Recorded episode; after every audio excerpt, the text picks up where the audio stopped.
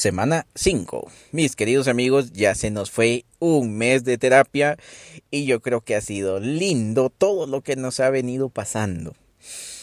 Hemos sido bendición para otras personas, hemos estado creciendo, hemos quitado vampiros, hemos estado limpiando nuestra casa y hemos aprendido que un ambiente más limpio es un ambiente más sano. Pero Ustedes dirán, ¿y para qué hemos estado haciendo todo esto? Les quiero contar.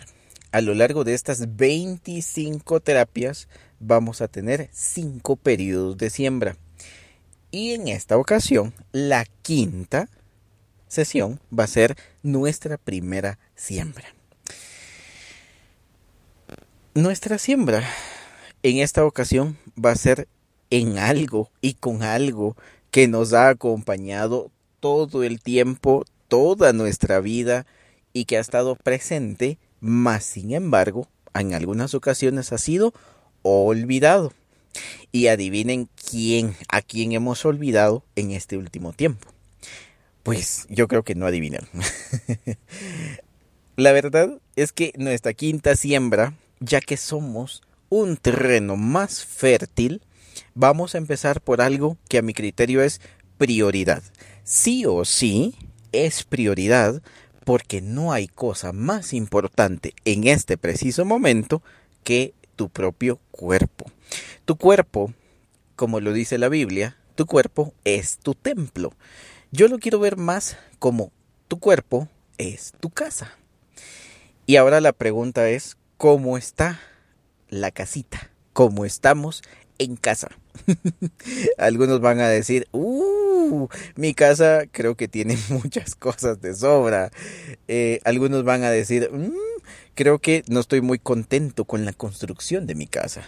Y generalmente les quiero contar algo que nos pasa a nivel mundial es que a casi nadie le gusta la propia casa.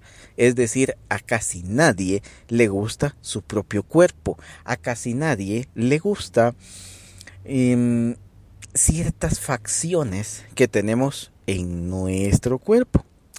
Por allí dicen que hay algunas pocas personas que se han ganado la lotería genética. ¿Qué es eso? Es como cuando tienes una mamá española que se casa con aquel papá alemán y salen con una ultra genética, ¿no? Pero, ¿qué pasa con el resto de nosotros los mortales? ¿Dónde quedamos los demás? pues los demás quedamos con una sensación de estar en desventaja. Entonces, por eso les hablo justamente en este en esta terapia acerca del acerca de la casa propia, porque creo que hemos sido un tanto crueles respecto a nuestra autodenominación con nosotros mismos. ¿Por qué? Porque la comparación cuando nos ponemos a ver qué tiene el vecino, cómo es su casa y veo lo que yo no tengo entonces, resulta ser, por un lado, termina en enojo, en envidia y muchas veces en enojo contra nosotros mismos, porque lamentamos no ser más altos, más grandes, más flacos, más, en el caso de las chicas, más curvilíneas o quizás más flaquitas en el caso de los hombres, más altos, más rubios. y empieza esa como batalla y ese combate inconsciente e invisible. Entonces, ¿qué pasa? Que empezamos nosotros a rechazar nuestra propia casa y empezamos a anhelar una casa ajena. Algo que es interesante es que dicen que nuestra casa es reflejo de nuestra alma. Y si nuestra casa o nuestro templo metafóricamente es nuestro cuerpo, entonces quiere decir que nuestro cuerpo es el resultado de nuestra alma. Yo sé que suena un poco fuerte y quizás duro esto, pero fíjense que no se los digo en un plan de decir, es que como tienes oscuridad en tu alma, tienes oscuridad en tu cuerpo. No, no es por allí. Al decirte que eres lo que... Al decir que tu cuerpo es un reflejo de tu alma, quiere decir que quizás sea el reflejo de algunas cosas oscuras en tu alma que quizás no quieres ver. Entonces vamos a poner algunos ejemplos. Algo que es muy común en mujeres es el autorrechazo por el peso, por esas llantitas, le llamamos aquí en Guatemala, por esa pancita que suele pasar o en aquellas mujeres que han tenido hijos que les queda una pancita que nunca se va. Entonces, ¿qué empieza a pasar allí? Odio, resentimiento, enojo hacia ese punto específico de tu cuerpo. Entonces, empezamos con rechazo, empezamos con envidia, empezamos con enojo. Y esa es la parte oscura de tu alma, porque cuando se les pregunta al resto de personas, oye, ¿cuánto vales tú? ¿Cuánto, cuánto valor tienes tú? Es más, dame una cifra, dime cuánto dinero vales tú. Y la mayoría de personas dicen, ah, pues yo valgo millones, yo valgo miles de millones. Pero cuando vemos el trato que te das a ti mismo, no pareciera ser que valgas millones de millones. Pareciera ser que vales unos tres, tres o dos pesos por ahí. Entonces es bastante interesante qué sucede con el proceso de la autovaluación. Cuando nos ponemos nosotros mismos en la balanza, generalmente nos encontramos defectuosos. Entonces les hago mucho énfasis en estos puntos porque saben que es lo interesante, que el templo, el cuerpo que tenemos, es más que suficiente. Y ¿saben qué es lo interesante del tema? No sé si han escuchado la frase que a un roto le gusta una descosida o a una descosida le gusta un roto. ¿Saben qué es lo interesante y clave de esto? Es que en realidad no se trata de que le tengamos que gustar a todo el mundo porque casualmente las características que ya tienes, seas como seas, son agradables y compatibles con otra persona que tiene eso como un punto de agradabilidad que cuando lo ve dice, wow, wow, qué linda o qué lindo es. Les voy a poner un ejemplo. En algún momento un chico, un hombre, me dijo, oye, es que yo tengo muy baja autoestima porque yo soy moreno. y saben qué es lo interesante? Que he escuchado a muchas mujeres decir, es que a mí me gustan los hombres morenos. y el chico pensando que tiene que ser mucho más blanco. Y viceversa. Los chicos que son morenos dicen, ah, no, yo quisiera ser mucho más blanquito. Pongamos el clásico ejemplo de las mujeres. ¿Qué pasa con la colochita? que Dios le dio una cabellera espectacular. Ah, no, se alisa el cabello. ¿Qué pasa con la chica que tiene un cabello lacio, precioso? Se tiene que poner colochos. entonces, ahí es donde nos damos cuenta que entonces, ¿qué es lo que estamos haciendo con lo que ya se nos dio? Y generalmente, miren, y este es el primer punto, lo que hacemos es no cuidarlo, más lo que hacemos es imitar al vecino o a la vecina en algunos casos. Pero lo que no hacemos es cuidarlo. Es por eso que la terapia hoy va dirigida a un proceso de autoconciencia y de amor, pero hoy sí, amor, amor a lo que tienes, amor a tu casa, amor a tu templo. Y como dicen, si en serio dices que vales millones, haz honra a ese número. Por ponerte un ejemplo. Punto número uno. ¿Ya pensaste bien, bien, bien, bien todo lo que estás llevando a tu boquita? ¿Estás pensando que esas dos, tres, cuatro Coca-Colas diarias de verdad le van a hacer bien a tu cuerpo? ¿Estás pensando si esos panitos extras que nos comemos al día Em, ¿En serio le está cayendo bien tanta azúcar, tanto carbohidrato a tu cuerpo? ¿Ya te pusiste a pensar que casi nunca tomas agua? ¿Ya te pusiste a pensar que nunca tienes autocontrol y cuando ves un dulce para adentro, cuando ves un chocolate para adentro? ¿Ya te diste cuenta que eres muy fácil para caer en comida chatarra, pero cuando te proponen un día vegano, te da alergia?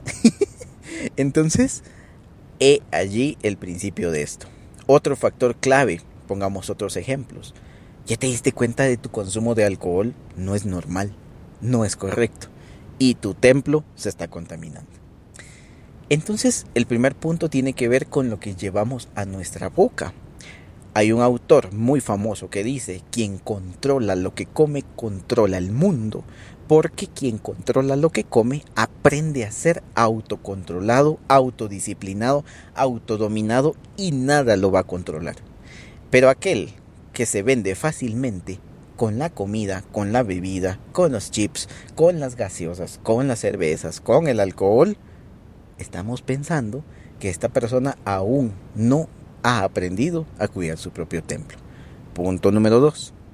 ¿Qué pasa con el ejercicio? Si no nos movemos, por ende, engordamos. Así de, de sencillo.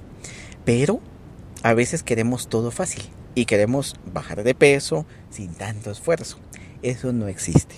Queremos bajar la grasa focalizada del abdomen, pero no queremos ir a hacer cardio. Y definitivamente nunca van a encontrar ustedes una fórmula para bajar solo la panza. La grasa baja generalizadamente. Y si quieren bajar la panza, van a tener que bajar también las piernas, la espalda, los brazos y donde sea que tengan acumulado. Entonces, el ejercicio es una pieza fundamental de esto. Pero, y aquí la pregunta del millón también, ¿hace cuánto que no te reconcilias con el ejercicio.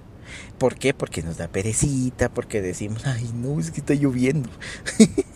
Eh, entonces, esa es la parte interesante del tema. No se te pide que hagas grandes ejercicios, grandes entrenamientos. Simple y sencillamente, por favor, muévete.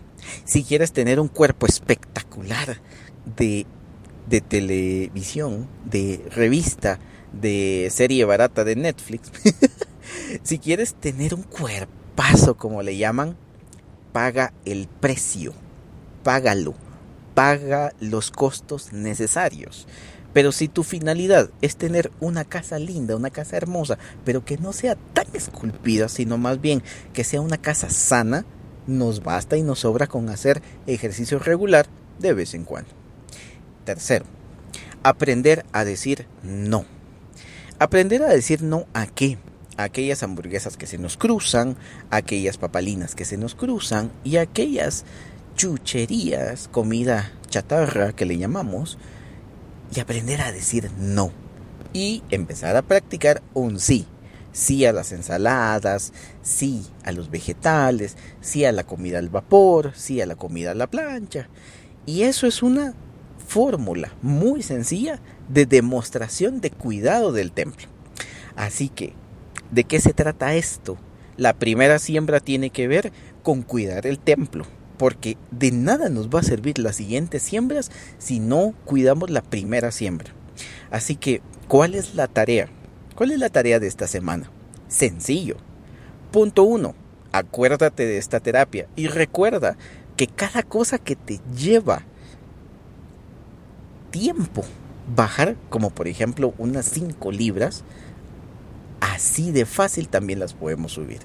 Así que la tarea es piensa concienzudamente cada bocado que te llevas a la boca, analízalo y métete esta frase a tu mente. Esto limpia mi casa o esto ensucia mi casa. Cosa número dos. Empieza a reemplazar las bebidas excesivamente azucaradas como gaseosas y bebidas energéticas y reemplázalas por té y agua pura. Así de simple.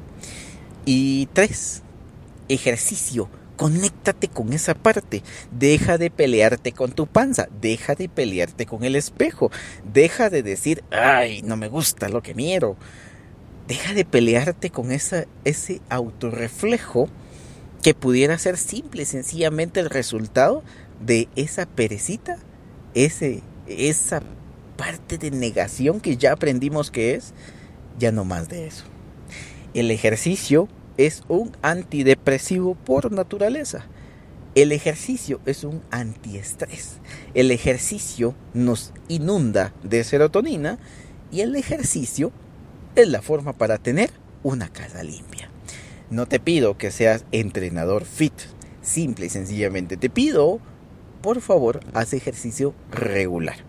Así que, de verdad agradezco que estés pendiente de tu terapia, por favor, cuida estos tres aspectos y tu tarea es simple y sencillamente mantener limpia la casa, sana la casa, contento y contenta con la casa que tienes. Y las siguientes siembras, uff, no sabes todo lo que viene.